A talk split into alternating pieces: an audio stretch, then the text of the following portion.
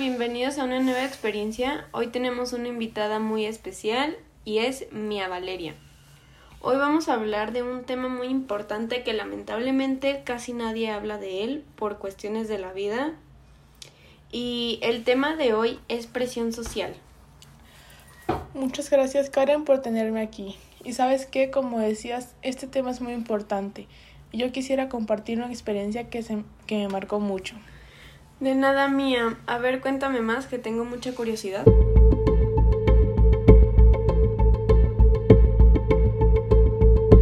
Primero que nada, yo creo que esto nos ha pasado a todos, lamentablemente. En la sociedad en la que estamos hemos tenido que adaptarnos y hacer cosas por encajar en un grupo. Si no hacemos esto, podríamos ser excluidos y, y así seguir para siempre.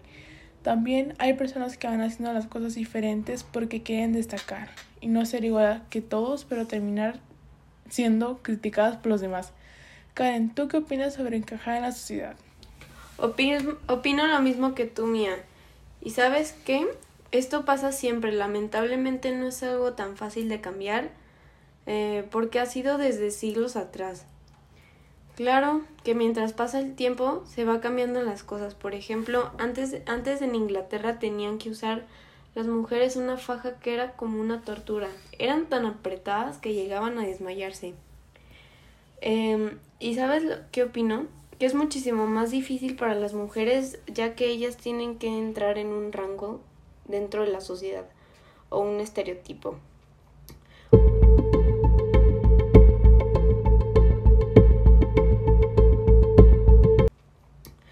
Tema que quisiera tocar es sobre las fiestas y el alcohol. Yo creo que la mayoría de los adolescentes en realidad ni siquiera les gusta el alcohol, pero solo toman y se ponen super pedos por el simple hecho de encajar en la sociedad y no ser excluidos. Lamentablemente es algo que no creo que se pueda cambiar tan fácil.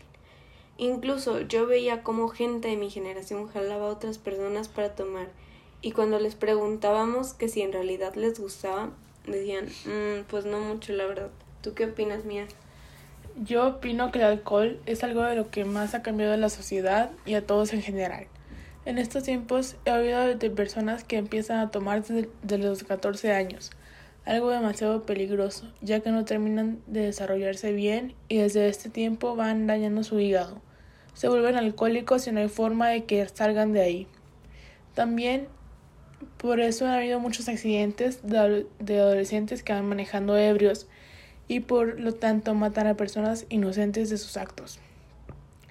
También veo que no hemos hecho nada para cambiar esto, ya que en el Oxxo, por ejemplo, le siguen vendiendo alcohol a menores de edad, aparentando que son mayores o llevando INES falsas. En los antros, algunas personas pagan para que los dejen entrar y gastarse miles de pesos en alcohol, cuando en verdad no es necesario para estar en un ambiente o algo así. Lo único que importa es la actitud.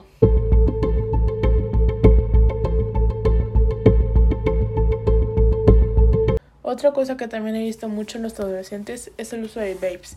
Y ustedes se preguntarán qué es un vape. Pues es un cigarro electrónico de los cuales se vuelven adictos. Contiene nicotina y hay muchos sabores y marcas, pero la más conocida es Masking. Igual empiezan a usarlos desde una muy temprana edad y eso lo veo muy mal, ya que es vapor con sabor y nicotina que se va quedando en tus pulmones, causándoles hongos e infecciones. También podrían morir usándolo ya que este puede explotar en su mano mientras lo usan. Estas dos cosas, el alcohol y los vapes, son las principales razones para que los adolescentes vayan acabando con su vida lenta y tempranamente. Por otro lado, las mujeres lo que más les hace daño es que las critican por su cuerpo, que si no están flacas hagan ejercicio, si no están si están demasiado delgadas coman más y que si están gordas dejen de comer. Nadie los entiende y lo mejor que podrían hacer es solo preocuparse por ustedes en vez de andar señalando a las demás personas. No, y sabes qué, Mía, yo una vez vi una historia en Instagram y esto a mí nadie me lo contó, o sea, yo lo vi. Y es sobre una niña que tenía 14 años y literalmente había dicho que había gastado 11 mil pesos en puros masks o babes. Cabe aclarar, cabe recalcar que ella solo tiene 14 años y también este salía todos los fines de semana y compraba alcohol. Y pues sí se me hace muy irresponsable porque lo hacía escondida de sus papás y mm, cuando ellos tenían toda la confianza.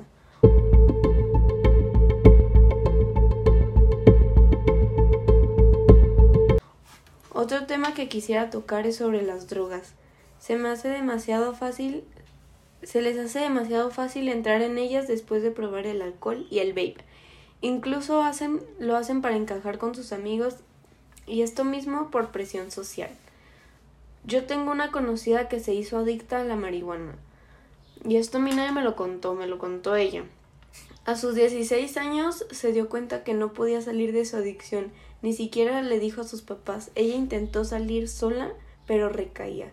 Al final tuvo que ir al psicólogo para que le llevaran en un trance y así olvidar la marihuana. Si ella no hubiera hecho eso, quién sabe qué hubiera pasado y qué otra droga hubiera probado.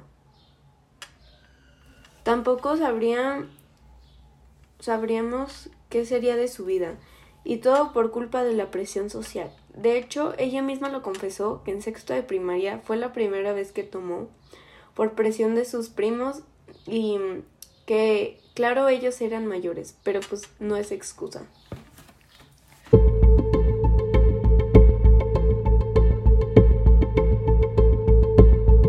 Regresando al tema de encajar en la sociedad, se me hace muy importante también las redes sociales.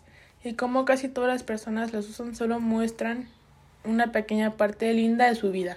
Porque si alguna vez muestran cómo es realmente su vida, serán realmente juzgados por su cuerpo, por su estilo de vida e incluso por tanta presión social. Llegan a dañar su cuerpo para hacer felices a los demás. Y me refiero a dañar su cuerpo al punto de que se hacen vomitar y quedan súper delgadas con el fin de solo encajar en un cuerpo ideal. E incluso las mujeres son las que más se preocupan por lo que los demás piensen de ellas.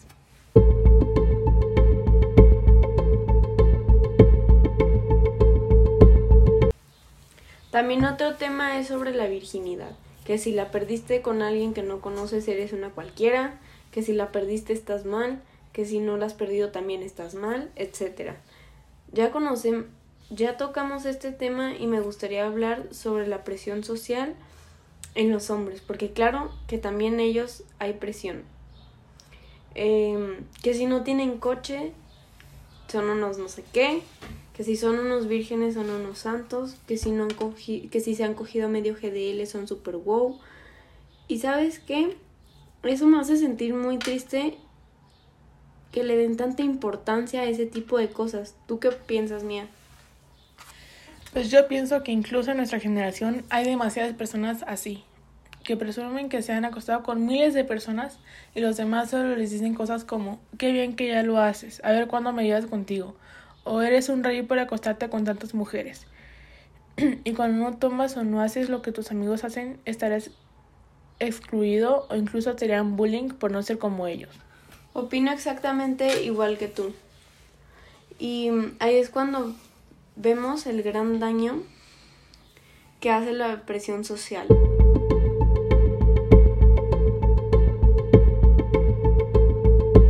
En otro tema es la universidad.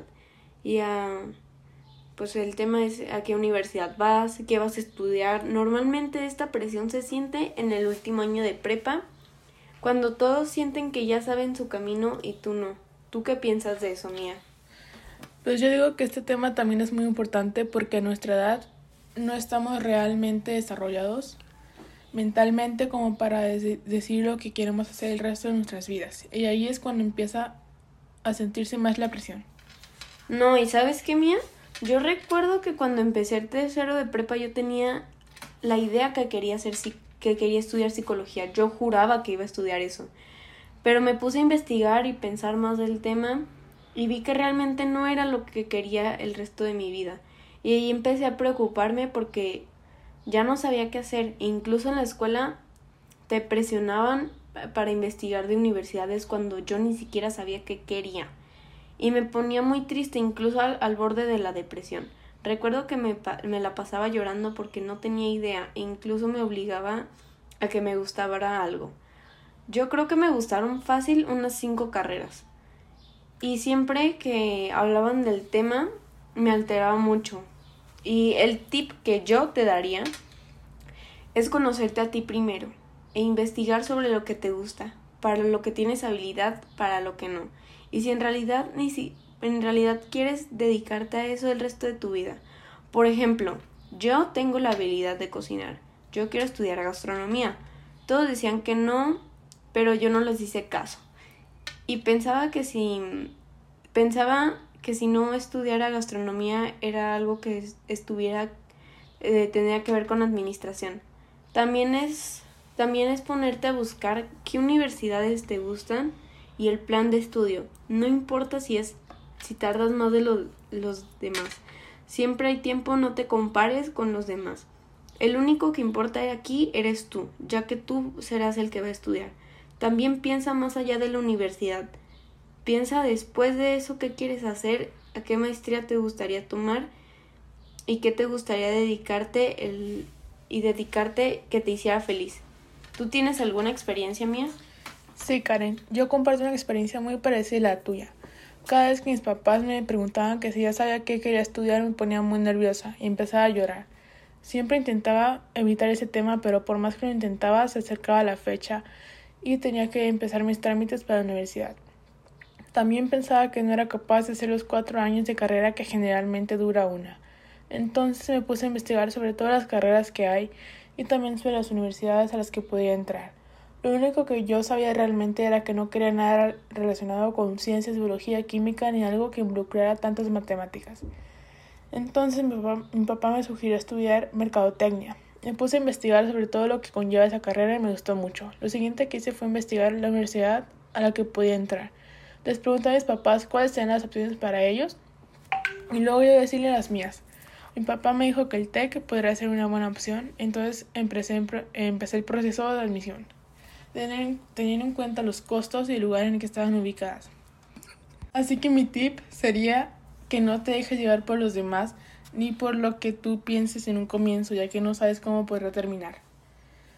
Eh, tampoco te dejes llevar por los demás porque ellos solo piensan para ser felices ellos mismos, sino para que tú seas feliz.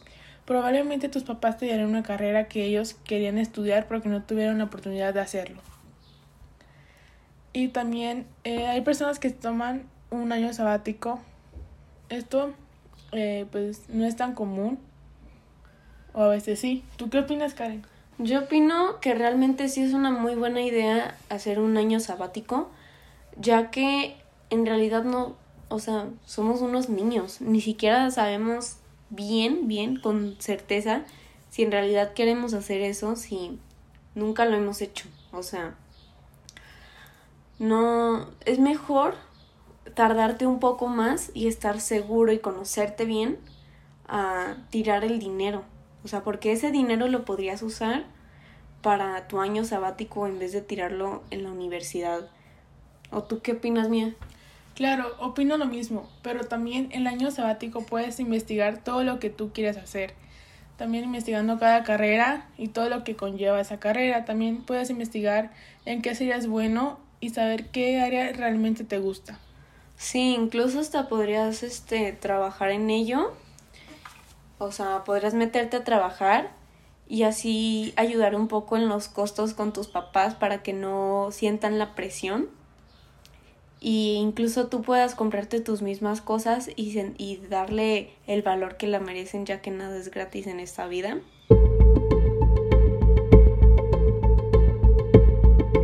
Y otro tema de, de la presión social es el dinero.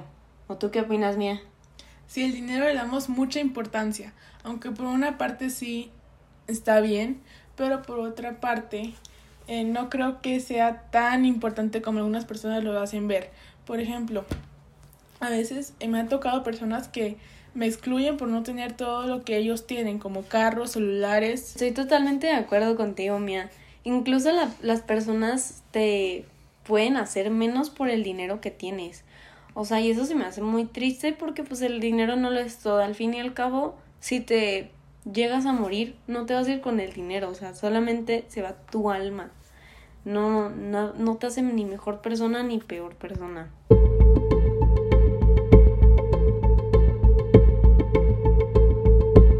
Muchas gracias Mía por tomarte el tiempo de estar aquí y a ustedes por escucharnos. Esperemos que les haya gustado mucho el podcast y nos vemos pronto. Muchas gracias a ti, Karen, por haberme invitado. Me gustó mucho estar aquí el día de hoy. Los temas que tocamos son muy importantes y espero que ustedes se la hayan pasado muy bien. Adiós. Adiós.